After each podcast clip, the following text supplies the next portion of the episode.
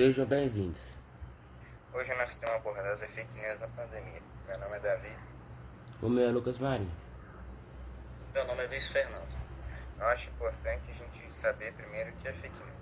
Fake news são notícias falsas. É uma forma de imprensa marrom que consiste na distribuição deliberada de desinformação ou votos pelo jornal impresso, televisão, rádio ou ainda online, como nas mídias sociais. Outro fato importante a gente saber qual impacto está gerando com a fake news na pandemia. Na pandemia, as notícias falsas se espalham mais rápido e isso é, um grande, é uma grande preocupação. Mas tem algumas fundações que ajudam a saber se é fake news ou não. Por exemplo, a Fiocruz, a Fundação Oswaldo Cruz.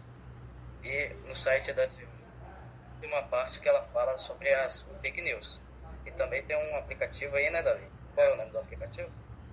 Eu fiscalizo, que foi por estudantes e pós-doutorado aí, da IENSP, que é muito bom também, que ele recebe notícias e confere se é fake ou não. Sim, concordo. Também devemos é, procurar saber sobre aquela notícia, né, para ver se ela é fake ou não, vem em jornais, em repórter, esses negócios. E também conferir o site, né? Sim. É, ô Lucas, dê alguns exemplos de fake news, por favor. Vou dar dois exemplos de fake news na pandemia. A mais nova fake news que circula nas principais redes sociais afirma que a Organização Mundial da Saúde, OMS, modificou o seu posicionamento contrário à utilização da hidroxicloroquina para combater a Covid-19 e pediu desculpa por isso. Vou dar exemplo de outro também. Fake news. Dióxido de cloro pode prevenir a cura contra a Covid-19. O dióxido de cloro, além de ser ineficaz para o tratamento da doença, também é uma substância altamente tóxica. O seu consumo é considerado por especialistas como tão perigoso quanto inalar ou beber produtos usados para limpeza residenciais, por exemplo. Também nos Estados Unidos, uma postura de fake news trouxe consequências fatais. Em abril, o presidente do país, Donald Trump, sugeriu que injeções de desinfetantes preveriam uma limpeza interna nos organismos das pessoas, ajudando a prevenir e tratar a Covid-19. Nas 18 horas seguidas de pronunciamento do presidente, a cidade de Nova York registrou mais que o dobro de ocorrências de intoxicação pelo produto que normal.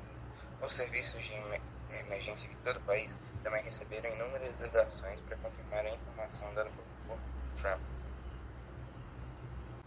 Eu acho também importante a gente ver o que acontece com quem publica uma fake news. Bom, o, aqui fala que o, é, pode causar até seis meses de prisão ou pelo menos serviço comunitário. Mas, na minha opinião, podia aumentar essa pena aí para, no máximo, talvez, dependendo do jeito que a notícia se espalhar, até três anos ou mais, né? Até Com... seis, por exemplo. Concordo, porque isso é um crime gravíssimo também, né? Concordo que essa pena deveria aumentar sim. Também é grave mesmo, porque isso aí pode gerar várias mortes também, igual a da é, hidroxicloroquina. Imagina se muitas pessoas tivessem ingerido isso. Muitas pessoas estariam mortas por um motivo desnecessário, né? Por causa que não conferiu, não buscou saber se era verdade ou não. Então é, é. bom retomar as medidas de segurança de fake news aí. É, igual nesse ano também o Donald Trump, ele falou que as vacinas causavam. E muitas pessoas estão procurando por vacina pelo, por causa do coronavírus. E vamos supor que, vamos supor que é, lancem a vacina aí e as pessoas ficam com medo por causa de, disso que ele falou, né? E vindo lá de cima, né, do presidente dos Estados Unidos, muitas pessoas vão acreditar, né? É. Então, esse foi nosso trabalho sobre a fake news.